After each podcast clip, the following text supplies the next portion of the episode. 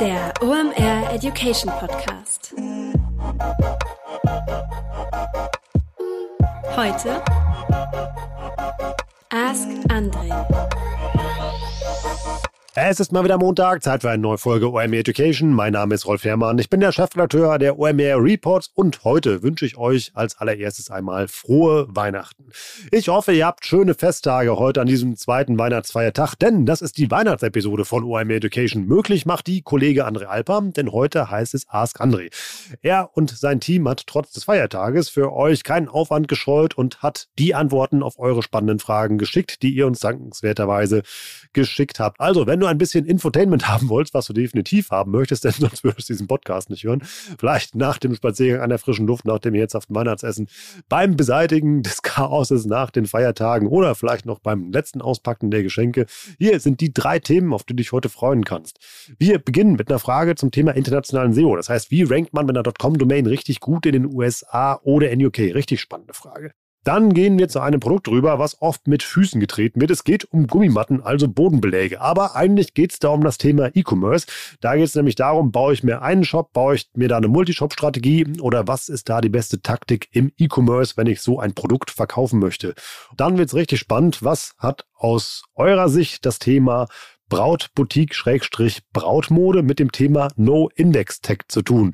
Wenn du das erfahren willst, dann bleib jetzt einfach dran. Jetzt noch der Supporter der heutigen Episode und dann starten wir rein in die Weihnachtsedition von OMR Education bzw. Ask Andre. Viel Spaß dabei und ihr wisst ja, wenn ihr uns eine Frage für Ask Andre schickt, ihr schickt ihr einfach an report.omr.com, dann leiten wir die weiter an André und die drei Fragen, die es heute in der Episode geschafft haben, die dürfen sich noch über ein extra Geschenk freuen, was sie unter ihrem virtuellen Weihnachtsbaum finden, denn die bekommen ein OMR Report ihrer Wahl geschenkt geschenkt oder seiner Wahl. Wer das ist, erfahrt ihr am Ende der Episode. Jetzt erstmal viel Spaß bei der Weihnachtsedition von Ask Andre und in diesem Sinne, ho, ho, ho.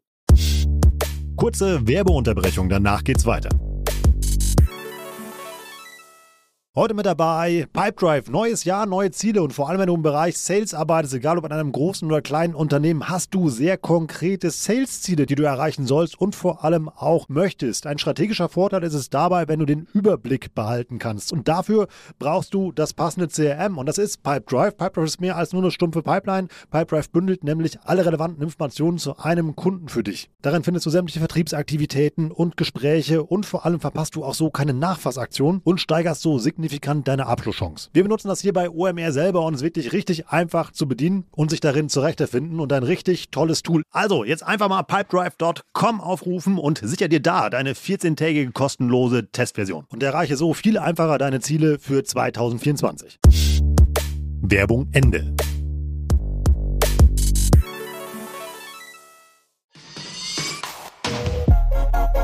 Heute mit dabei RapidMail. RapidMail kommt aus Freiburg, die haben sich da 2008 gegründet. Finde ich richtig krass und toll, dass so ein Tool aus Deutschland kommt. Das ist, wie gesagt, ein E-Mail-Marketing-Tool und E-Mail-Marketing, das wisst ihr, ich bin ein Riesenfan davon. Warum? E-Mail-Marketing hat ein richtig gutes Preis-Leistungs-Verhältnis. Du kannst damit zielgerichtetes Marketing machen und tauchst dann mit deinen maßgeschneiderten Botschaften in den Inboxen deiner Kunden auf. Und vor allem ist es deutlich einfacher, Bestandskunden so Wiederkauf zu bewegen, als Neukunden zu gewinnen. Und dabei hilft dir E-Mail-Marketing. Und besonders hilft dir dabei RapidMail, denn du brauchst keinen Programmierer mehr, keinen Designer und großartiges Vorwissen. Warum? RapidMail ist schön, schlank und einfach. Das Ganze funktioniert über eine cloudbasierte Anwendung über deinen Browser. Du kannst da aus verschiedenen Templates aussuchen. Du hast eine kostenlose Bilddatenbank, auf die du auch zugreifen kannst. Oder du kannst da auch deine firmeneigenes CI hochladen. Das ist auch gar kein Problem. Das Ganze ist automatisch DSGVO-konform. Das ist bei RapidMail so und bei vielen Konkurrenzanbietern ist das nicht so. Also da sind die der Konkurrenz einen entscheidenden Schritt voraus. Und fuchs sich da jetzt echt mal rein, denn E-Mail-Marketing ist ein Brett, vor allem jetzt auch im Weihnachtsgeschäft oder auch in Richtung Black Friday. Steht ja beides gerade an und da ist E-Mail-Marketing einfach richtig klasse. Und RapidMail hat einen richtig geilen Support. Der funktioniert digital oder auch telefonisch. Da wird dir geholfen, wenn mal was haken sollte. Das hat schon über 100.000 Menschen in 28 Ländern überzeugt, die mit RapidMail arbeiten.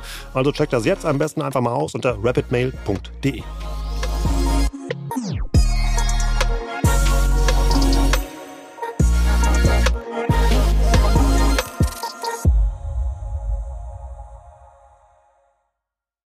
Moin, moin. Folgende Frage erreicht uns vom Alex via E-Mail.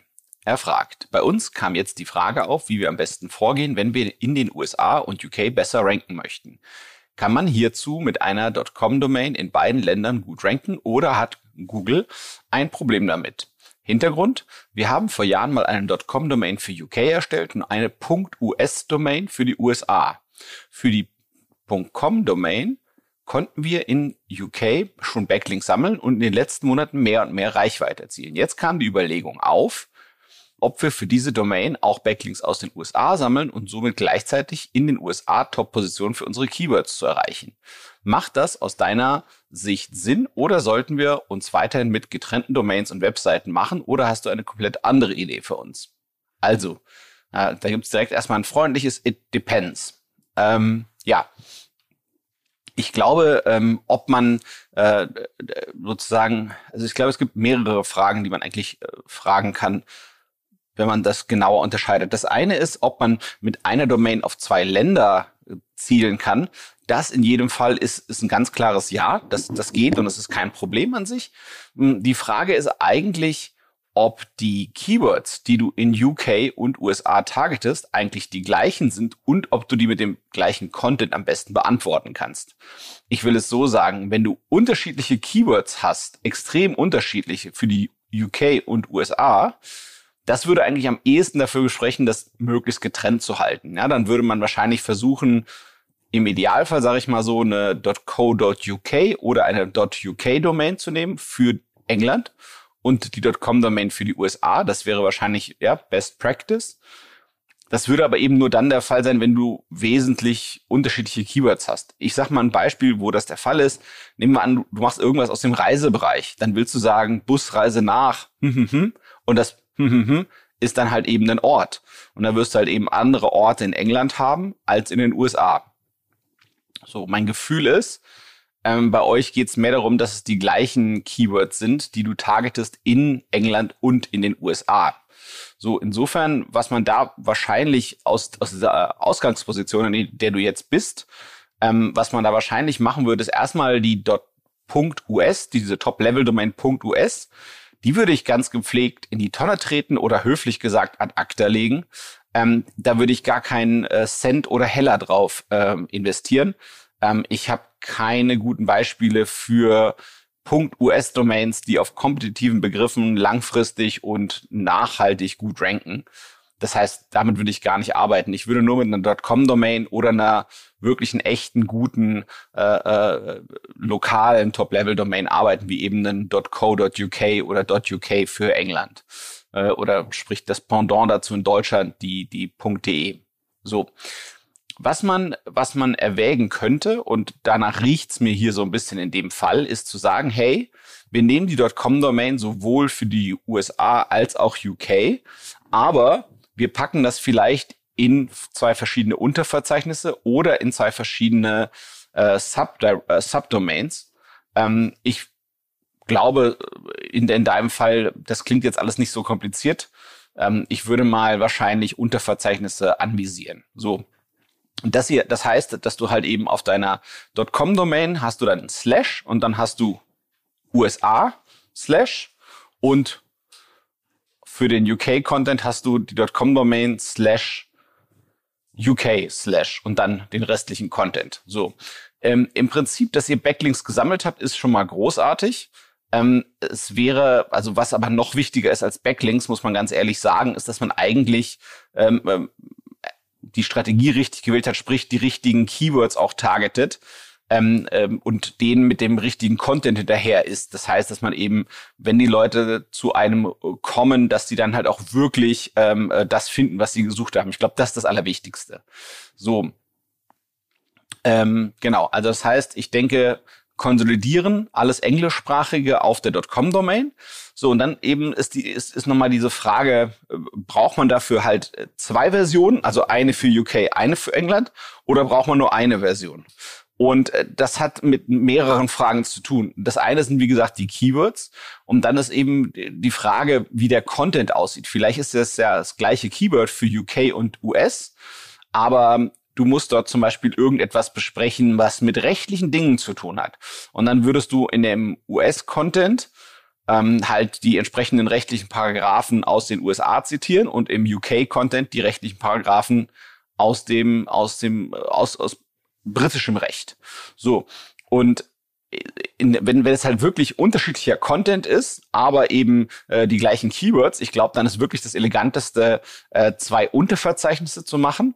Und dann gibt es ein Werkzeug, das nennt sich href lang. Das klingt jetzt nicht so wirklich schön, wie es von der Zunge geht, aber das ist eigentlich genau dafür da, um den Suchmaschinen zu sagen, hey, ähm, Suchmaschine, ich find's toll, dass du mich wichtig findest zum Thema XY.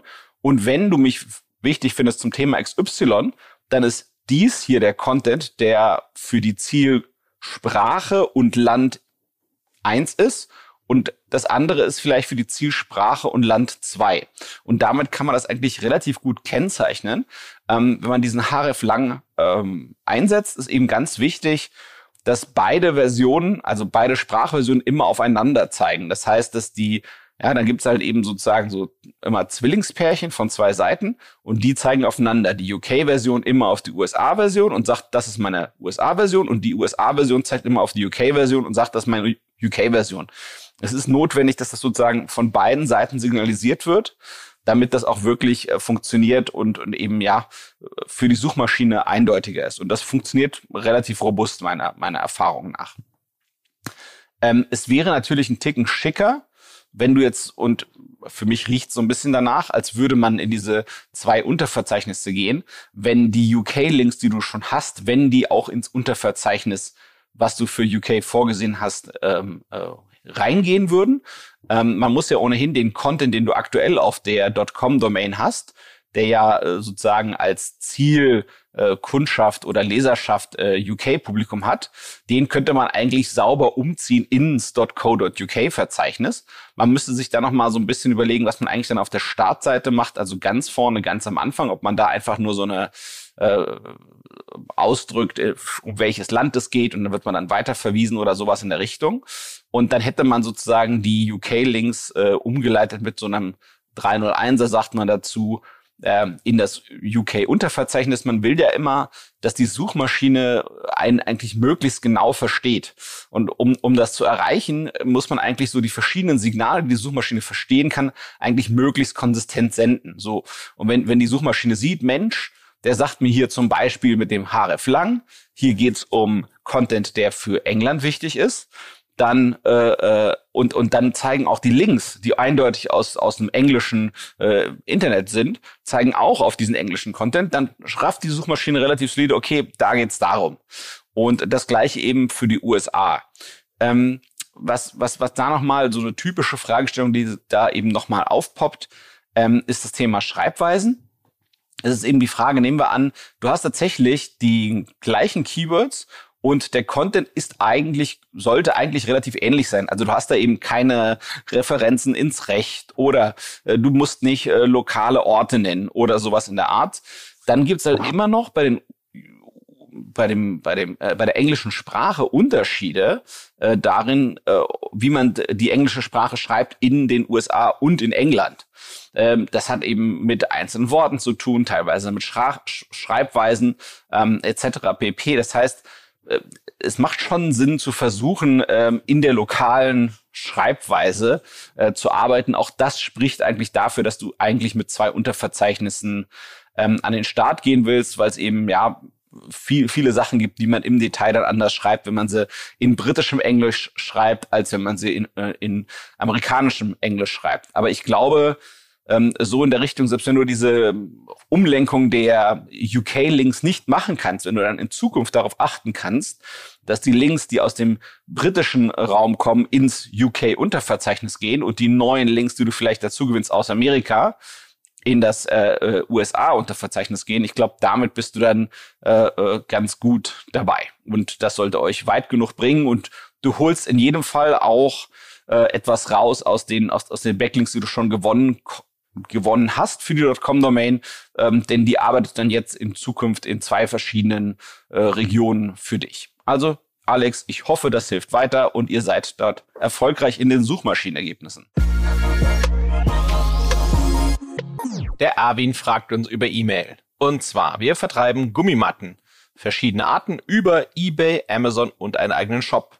Wir sind gerade auch noch dabei, andere Marktplätze wie Mercateo und Kaufland zu erschließen. Bei unserem Wettbewerber sehen wir, dass sie mehrere Shops betreiben. ähm, macht das Sinn? Da mache ich mir da nicht selber Konkurrenz bei Google in den Suchmaschinenergebnissen und bei den Google Ads. Welche Gründe könnten dafür sprechen und welche dagegen? Und was kann ich sonst noch machen, um weiter zu skalieren? Schönes Ding, Erwin, klingt super spannend. Also, ich glaube, am meisten würde ich mich erstmal konzentrieren auf deinen eigenen Shop. Ähm, wenn du da sozusagen organische Reichweite kriegen kannst und der extrem gut konvertiert und der eine super gute Historie hat bei Google Ads, ähm, dann, dann bist du, glaube ich, auf einem extrem guten Weg, da äh, die Wettbewerber zu verdrängen. Ähm, darauf würde ich mich mit Abstand am meisten konzentrieren. Ich glaube, das ist immer noch äh, der größte Hebel, wenn dein eigener Shop äh, äh, läuft wie Sahne, ja. Ähm, ich glaube, es kann halt, wenn deine, wenn du jetzt dich so überlegen fühlst in dem, was du tust, wenn du weißt, du konvertierst doppelt so gut wie der Wettbewerber oder dein SEO-Game ist ganz weit vorne mit dabei. Dann kann man überlegen, noch einen Zweitshop zu betreiben.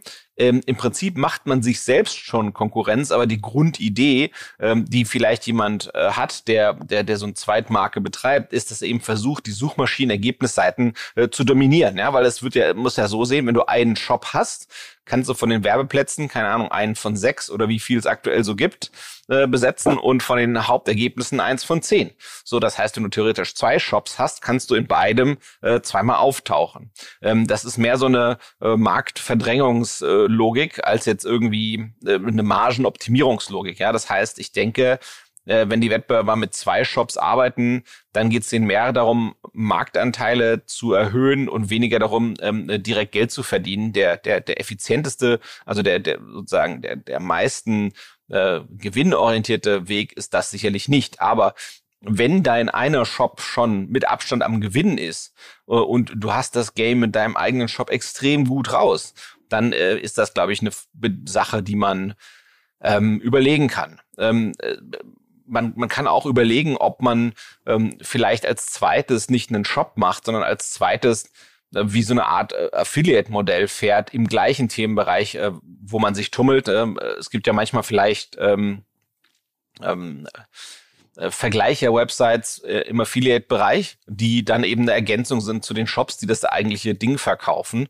ähm, um dann vielleicht daraus nochmal ein bisschen einen anderen Winkel zu haben, wie man an seine Kunden rangehen kann. Ich versuche die, die Frage äh, bewusst ein bisschen breiter äh, zu beantworten. Das ist jetzt äh, vielleicht so, Affiliate-Vergleicherseiten sind vielleicht für dich als Gummimattenverkäufer nicht so relevant, aber ich mein, also unsere Hoffnung ist immer so, dass die Fragen äh, so breit beantwortet werden, dass auch Leute, die nicht nur Gummimatten verkaufen, auch was daraus lernen können.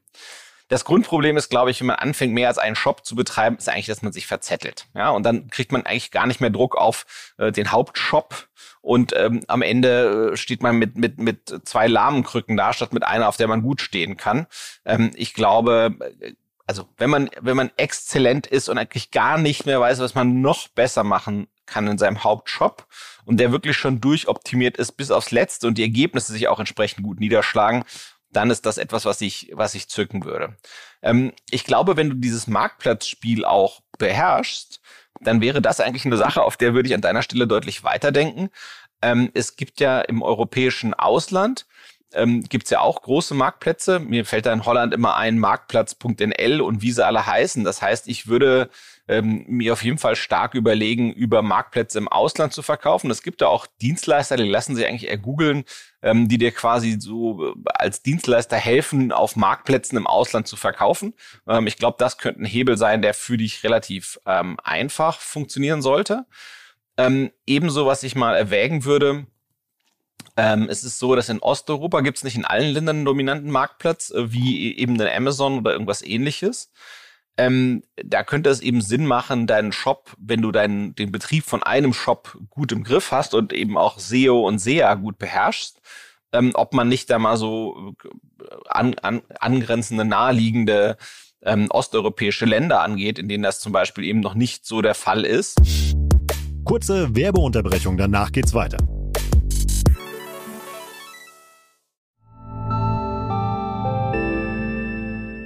Werbung Dein Cloud-Account wurde deaktiviert. Bitte neu anmelden. So oder so ähnlich könnte eine Mail bei dir im Postfach heißen, aber hinter der Webseite, hinter dem Formular steckt kein Tool, sondern ein Phishing-Angriff. Betrüger kommen so an die sensiblen Daten deiner Company und unser Partner SoSafe hilft dir dabei, um das menschliche Sicherheitsrisiko bei Cyberattacken zu minimieren. In den letzten drei Jahren hat nämlich jedes zweite Unternehmen einen erfolgreichen Cyberangriff erlebt und Firmen investieren zwar Zeit und Ressourcen in Firewall und Technik, aber 85% aller Datenschutzvorfälle sind tatsächlich auf den Faktor Mensch zurückzuführen. Und SoSafe hilft durch verhaltenswissenschaftlich fundierten E-Learning, Gamification, intelligenten Angriffssimulation, Risikoanalysen und Auswertungen dabei eine Human Firewall in deinem Unternehmen aufzubauen. Wenn ihr es testen wollt, auf sosafe.de/omr könnt ihr euch kostenlos für eine eigene individualisierte Phishing-Simulation anmelden. Also einfach mal testen, wie eure Klickrate im Unternehmen wäre auf solche Mails. Bisherige Unternehmen hatten da zum Beispiel 30 Prozent. Ihr könnt gucken, ob euer Unternehmen über- oder unterbietet. Alle Infos auf sosafe.de/slash omr. Werbung Ende. Werbung Ende. Ähm, insbesondere wenn dein Produktsortiment relativ eng ist. Das heißt, du hast da eben nicht äh, zehntausende Produkte zu betexten, sondern keine Ahnung, ich, ich, ich kenne mich mit Gummimatten nicht so aus, sag mal 50 verschiedene. Ähm, und du findest vielleicht jemanden, der da den Customer Support machen kann auf irgendeiner Freelance-Basis dann würde ich das in jedem Fall ähm, äh, mal antesten, wenn das irgendwie geht. Und ansonsten, ich, ich muss gestehen, ich kenne mich mit Gummimatten nicht so aus. Ich, ich kenne mein Mauspad, aber ansonsten fällt mir nicht so viele Gummimatten-Nutzungscases ein. Ich glaube, du meinst eher irgendwas, was man im, im industriellen Bereich nutzt. Ähm, ich würde in jedem Fall mal schauen, ob es äh, große äh, Handelsspieler gibt, also Händler, die irgendetwas verkaufen, was typischerweise auf deine Gummimatten draufgestellt sind. Ja, keine Ahnung, vielleicht sind das irgendwelche Baumaschinen oder, oder irgendwelche Haushaltsgeräte. Und dann würde ich eben schauen, ob diese Handelspartner, ob die nicht vielleicht einfach, ne, ob, ob du nicht vielleicht ein Lieferant werden kannst für die. Ähm, und die sind vielleicht gar keine klassischen Marktplätze, sondern vielleicht bist du dann einfach ein, ein Händler für die, der denen zuliefert, etwas, was ein Komplementärprodukt ist für die Leute. Äh, und äh, für, für, die, für diese Shop-Betreiber könnte das dann eben halt eine, eine Erweiterung von deren Warenkorb bedeuten und für dich eben ein bisschen zusätzliche Marge. Die wird sicherlich nicht so gut sein wie ein Verkauf auf den Marktplätzen, aber vielleicht auch eben doch. Also insofern, vielleicht wird das nochmal so ein Spielbereich, den du antesten kannst. Also Erwin, ich hoffe, du verkaufst noch ein paar mehr Gummimatten und die Tipps sind sinnreich und hilfreich für dich. Feuerfrei, Erwin.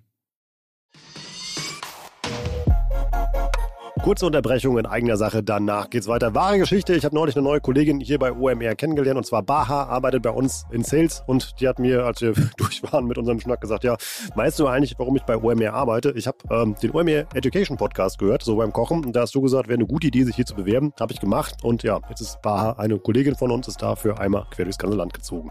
Unglaublich stark, deshalb probiere ich mein Glück nochmal, denn wir haben bei OMR Education unglaublich Druck, eine Stelle zu besetzen. Und zwar liegt die im Customer Experience Experience Team und da suchen wir eine Customer Experience Managerin.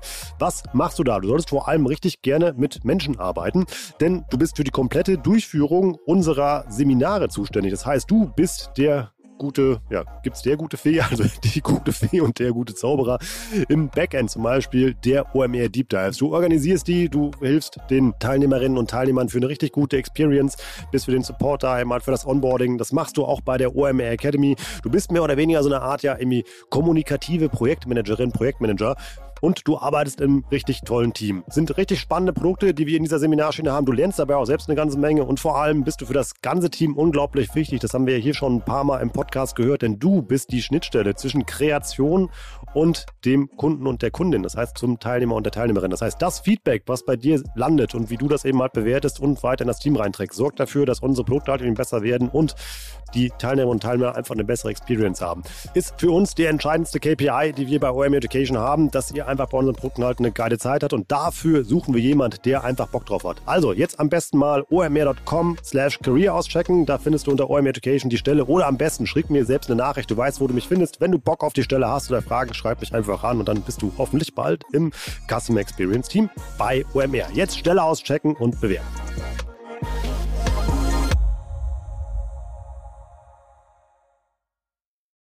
Der Andreas hat uns über E-Mail gefragt, etwas aus dem Bereich E-Commerce und Suchmaschinenoptimierung. Und zwar sagt der Andreas, wir sind eine kleine Brautboutique, die einen Online-Shop betreibt, der zum Teil aus dem aus einem Katalog funktioniert. Das heißt, der Katalog bietet kaufbare Produkte an, wie zum Beispiel Accessoires oder Sale-Kleider, die abverkauft werden und Produkte, die nicht kaufbar sind und als Orientierung zur Auswahl im Store dienen. Jetzt erhalte ich vermehrt in der Search-Konsole Fehlermeldungen zu den nicht kaufbaren Produkten. Macht es Sinn, mit den nicht kaufbaren Produkten einen No-Index-Tag zu vergeben oder zum Beispiel lieber nicht kaufbaren Produkte ein Canonical URL auf das Produktarchiv zu vergeben? Also, Andreas, ich glaube erstmal als ganz, ganz wichtige Nachricht für dich, ähm, dass ist in deinem Fall gar kein wildes Thema, ja. Ich glaube, die Search-Konsole, die gibt schon sinnreiches Feedback. Das ist aber nichts mit großem Hebel oder von großer Wichtigkeit für dich. Also ich glaube, ähm, ich habe anhand deiner E-Mail-Adresse mir deinen Store anschauen können und ich glaube, das ist, du bist noch so früh ähm, auf der Reise. Ähm, dass, dass, dass sozusagen das jetzt gerade nicht gerade Hebel sein sollten, über die du dir Gedanken machen solltest. Mein Gefühl wäre, ähm, äh, du kannst bessere Sachen machen mit deiner Zeit. Nichtsdestotrotz finde ich die Frage super spannend. Ähm, diese Fragen werden halt eben dann eher relevant, äh, wenn man äh, Hunderte und Tausende und Zehntausende Produkte äh, jongliert ähm, oder eben äh, äh, ja immer mal wieder äh, zehntausende Produkte hat, die nicht mehr im Online-Shop verfügbar sind und was man dann mit denen macht. Und diese Fragestellung, die haben ja grundsätzlich erstmal alle E-Commercer. Ähm, insofern würde ich trotzdem auf die eingehen. Aber was man eben machen sollte, glaube ich, bevor man sich in so eine Themen reinstürzt, ist mal eine Site-Abfrage, also in die Suchmaschine des Vertrauens, Site, Doppelpunkt, also S-I-T-E, Doppelpunkt, und dann die eigene Domain reintippen. Wenn da drin, da, da, da was, was die Suchmaschine dann ausspuckt, ist äh, im Prinzip die unterschiedliche Menge URLs, die es kennt, von deiner Domain. So, solange da kleine Zahlen stehen, und mit klein meine ich unter 1000 oder unter 5000 oder so, dann sollten eigentlich diese ganzen äh, Indexierungsthemen äh, ähm, und, und Dinge dieser Art, die sollten wahrscheinlich nicht hoch auf der Prioritätsliste sein. Wahrscheinlich sind die größten Hebel ähm, die richtigen Keywords zu finden, zu denen man ein Top-Ergebnis sein kann und den richtigen Content zu erschaffen, äh, der, der die Bedürfnisse hinter diesen Keywords sehr gut abfrühstückt und eben zu schauen, dass man gute Links bekommt. Ich glaube, äh, vorher macht äh, sozusagen technisches SEO auf dem Niveau eigentlich nicht so, ist nicht der größte Hebel, den man sozusagen bedienen sollte. So. Jetzt äh, haben wir sozusagen den Disclaimer vorneweg gut abgearbeitet. Jetzt können wir mal reintauchen und nehmen einfach mal an, du hättest jetzt ja irgendwie 5000 Produkte, die es nicht mehr gibt in deinem Shop und 15.000, die es gibt oder sowas in der Richtung. So ähm, und da, die eine Möglichkeit, die du ansprichst, ähm, um, die ist total legitim. Ähm, ein No-Index-Tag, äh, wenn man den äh, in einer URL mitgibt, heißt das ja im Prinzip, man signalisiert der Suchmaschine, ähm, diese URL soll nicht weiter in den Suchergebnissen auftauchen. Ja, also ähm, man sagt da mit der mit der Suchmaschine sagt man sozusagen, äh, diese URL ist deiner tollen Suchergebnisse nicht würdig oder etwas in der Richtung. So und im Prinzip äh, damit ist man meiner Meinung nach auf, auf jeden Fall auf, der, auf dem richtigen Pfad. So, jetzt gibt's an der Stelle lustigerweise genau um das Thema herum, wenn man das so löst, gibt's einen der größten Mysterien und Glaubensunterschiede im Bereich Suchmaschinenoptimierung. Ähm, denn eine, eine Frage, wo eben auch Top-Suchmaschinen äh, Persönchen ähm, unterschiedliche Gefühle haben, ist, ob ähm, es kann ja sein, dass diese ausgelaufenen Produkte, die du da hast im Shop, dass die zum Beispiel äh, sehr gute Signale haben aus Sicht der Suchmaschine. So, das heißt äh, zum Beispiel eingehende Links auf genau dieses Produkt, was du jetzt nur da auf No-Index setzt.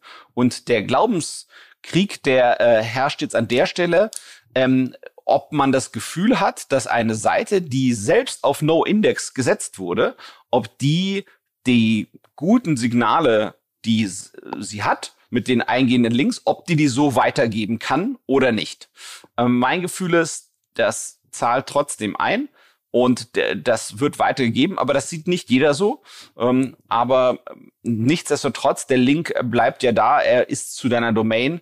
ähm, auch wenn er vielleicht nicht ganz so weiter gesteuert werden kann in seiner Wirkung, wie man das bei einer anderen URL, die im Index ist, erwarten würde. Vielleicht äh, das dazu. Ähm, genau, dann hast du ja als andere Möglichkeiten diesen Canonical oder als Alternative dazu, was man überlegen kann, auch so ein 301er. Im Prinzip ist das so eine Art Umleitung, gell? Das ist ja, was man damit macht an der Stelle. Und auch das ist äh, richtig und äh, eine total valide Option in meinen Augen. Ähm, da ist es eben hilfreich, wenn du hoffentlich nicht für jede URL, äh, wo das WWchen auftaucht, das händisch machen musst, sondern wenn du sagst, gut, ihr macht halt Brautkleider, also keine Ahnung, bei äh, Röcken, äh, bei einem ausgelaufenen Rock, dass du zum Beispiel auf die Rock-Kategorie diese Umleitung weiterleitest. Oder bei einem, was ich was, äh, Hut, dass du auf äh, Hüte äh, das Ganze umleitest. Ich glaube, das macht total Sinn, ähm, dass man dann eben wenigstens umleitet auf etwas, was passen würde.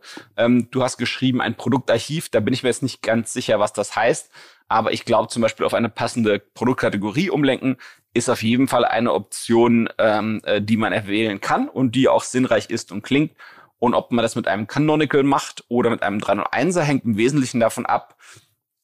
Den Canonical, den würde ich wahrscheinlich dann wählen, wenn ich in irgendeinem Kontext äh, diese URL noch brauche von dem ausgelaufenen Produkt und möchte, dass Leute noch dorthin gelangen können. Zum Beispiel könnte es ja sein, dass ich äh, den Leuten in irgendwelchen E-Mails äh, hinweisen möchte auf einen Schnitt eines Kleides, was es mal gab, und dann schicke ich denen die, diese URL mit. Aber ich möchte eben nicht, dass diese URL selber sozusagen äh, in den Suchergebnissen auftaucht. Dann wäre ein Canonical richtig, wenn man sagt, Mensch, das Produkt ist ausgelaufen, kommt nie wieder und die Leute sollen eigentlich auch da nicht weiter rumgucken und suchen, sondern sollen sich auf die Sachen konzentrieren, die es gibt. Dann wäre wahrscheinlich so eine 301er Umleitung ähm, das Richtige. So, ähm, aus einem, wir mal, größeren, aus, aus, aus einem größeren E-Commerce-Kontext könnte man aber noch eine weitere Option erwägen. Ähm, das gibt's vor allem bei großen Shops, die jetzt sagen wir mal viele tausende Produkte haben oder zehntausende oder hunderttausende Produkte haben, wo eben auch sehr, sehr viele Produkte eben früher oder später auslaufen. Ähm, was man da eben machen kann, ist zu gucken, ob man äh, für die Produktseiten von ausgelaufenen Produkten komplett anderes Design äh, äh, hinbaut als äh, für Produkte, die es im Shop noch gibt. Ähm, als ganz einfaches Beispiel, was man machen könnte, was man sich, glaube ich, hoffentlich ganz gut so auf nur Audio vorstellen kann, äh, nehmen wir an, die Leute kommen zu einem so einem ausgelaufenen Rock äh, für, für so eine Braut äh, in dem Fall, äh, dann könnte man jetzt sagen, normalerweise ähm, würde man das Produkt da erwarten und jetzt hier in den Warenkorb stecken. Aber wenn du die Sortierung in deinem E-Commerce Backend so gut drin hast, dass du genau weißt, welches Produkt das ist, was ausgelaufen ist, könntest du zum Beispiel ähnliche Röcke in deinem Shop, die es gibt und die verfügbar sind, oben drüber liefern. So dass das heißt, dass die Person hat eigentlich einen Rock erwartet, ist über die Suchmaschine dahin gestolpert. Den gibt's halt nun mal nicht und dann gibt's oben, also above the fold, dass du dann eben erstmal Produktempfehlungen reingibst. So dass die Person, die eben diesen einen weißen Rock gesucht hatte, vielleicht etwas sehr ähnliches findet zu dem, was gesucht wurde und dann damit glücklich gemacht werden kann und dann einen Klick weiter etwas findet, was fast genauso gut ist wie das, was eigentlich gesucht wurde. Ähm, ich habe das immer äh, spaßeshalber Zombie-Produktseiten genannt, weil das sind die, die, also sind die, sind die Toten, lebenden Untoten. Ähm, das heißt, die Produkte sind eigentlich nicht mehr da und kommen auch nicht mehr wieder und trotzdem versuchen sie, ähm, ein Bedürfnis einer suchenden äh, Person zu befriedigen. Und das ist sozusagen noch eine dritte Alternative, die man sich ähm, durch den Kopf gehen lassen könnte, wenn man tatsächlich vor so einer Herausforderung steckt. Aber wie gesagt, ich glaube, ähm, euer Shop, der, der ist noch klein ähm, und solche technischen Sachen, die sind dann Firlefanz und Tuning an einer Stelle, ähm, wo es vielleicht jemandem, der technisch affin ist, leicht fällt, Suchmaschinenoptimierung zu betreiben, aber größere Hebel sind woanders. Also, Andreas, ich hoffe, das hilft euch weiter und ihr werdet da sehr erfolgreich in eurer Brautboutique. Das war richtig spannend. Ich habe eine Menge gelernt. Ich hoffe, ihr auch. Danke für eure Fragen, die ihr uns geschickt habt. Wenn es eure Frage auch mal in ein Ask André Format schaffen soll, dann wisst ihr, wie es geht. Einfach E-Mail schreiben an report.omr.com. Dann landet die bei uns. Wir leiten die weiter an André. Und wenn er sich die rauspickt für eine der nächsten Ask André Episoden, gewinnt ihr einen OMR Report eurer Wahl als kleines Dankeschön dafür. Und natürlich obendrauf hier die Premium-Antwort von Kollege André Alper zusammen mit seinem Team Erik Siegmann und Karike, die euch bisher jede Frage beantwortet haben. Und es gibt drei Gewinner diesmal, die sich über einen OMR Report unter ihrem Weihnachtsbaum freuen dürfen. Das ist der Andreas, der Erwin und der Alex. Viel Spaß mit eurem OMR Report. Für normal sage ich jetzt immer, guckt mal nach links oder rechts, wer neben euch im Büro sitzt und empfiehlt uns gerne mal weiter. Das wird jetzt ein bisschen schwierig, da ihr hoffentlich alle eure Weihnachtsfeiertage genießt und gerade irgendetwas anderes macht, außer zu arbeiten. Das hoffe ich zumindest für euch.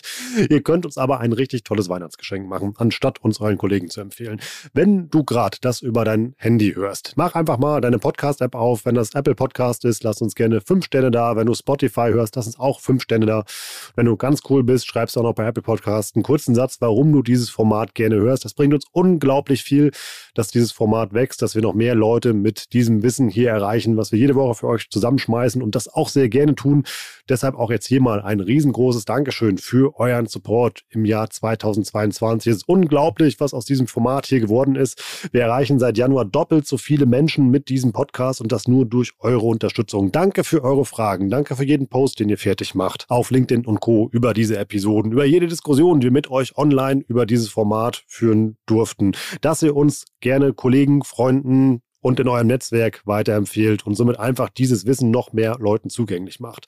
Es macht unglaublichen Spaß, das für euch jede Woche machen zu dürfen. Nicht nur mir, sondern auch André, dem ganzen Team dahinter und auch Tarek, wenn wir eine Sync with Tarek Episode produzieren. Also einfach mal Danke mal an dich da mit den AirPods in den Ohren. Und ich will die Chance nutzen, dem ganzen Podcast-Team auch noch zu danken für ein richtig turbulentes und spannendes Podcast-Jahr. Ich werde jetzt nicht den Fehler machen und hier versuchen, jeden Namen aufzuzählen. Warum? Es sind mittlerweile unglaublich viele Menschen, die zum Erfolg dieses Formates beitragen, die Termine koordinieren, die sich Themen mit ausdenken, die die Aufnahmen machen, die Marketing hierfür machen, die Grafiken designen und, und, und, und, und. Jeder von euch leistet einen unglaublich wichtigen Beitrag zu diesem Format. Vielen Dank dafür. Danke für ein unglaublich starkes Jahr 2022. Ich mache hier nur die Stimme am Mikrofon, aber da gehört noch viel, viel mehr zu. Und damit hier jede Woche ein toller Podcast erscheint und das seid ihr. Es ist ein unglaubliches Teamplay. Vielen Dank. Hier ist mal der Hashtag Crewlove wirklich angebracht. Ich freue mich auf alles, was da 2023 noch so kommt und passiert. Und ihr dürft euch auf neuen Premium-Content freuen. Wir haben nämlich schon die ersten Episoden aufgenommen, mit denen wir 2022 starten.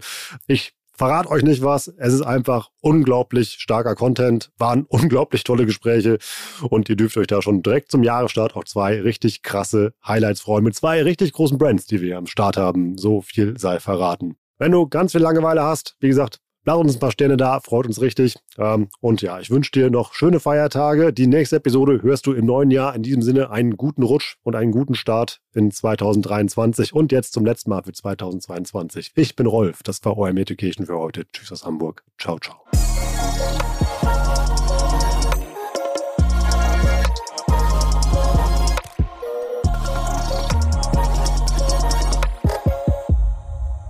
Dieser Podcast wird produziert von Podstars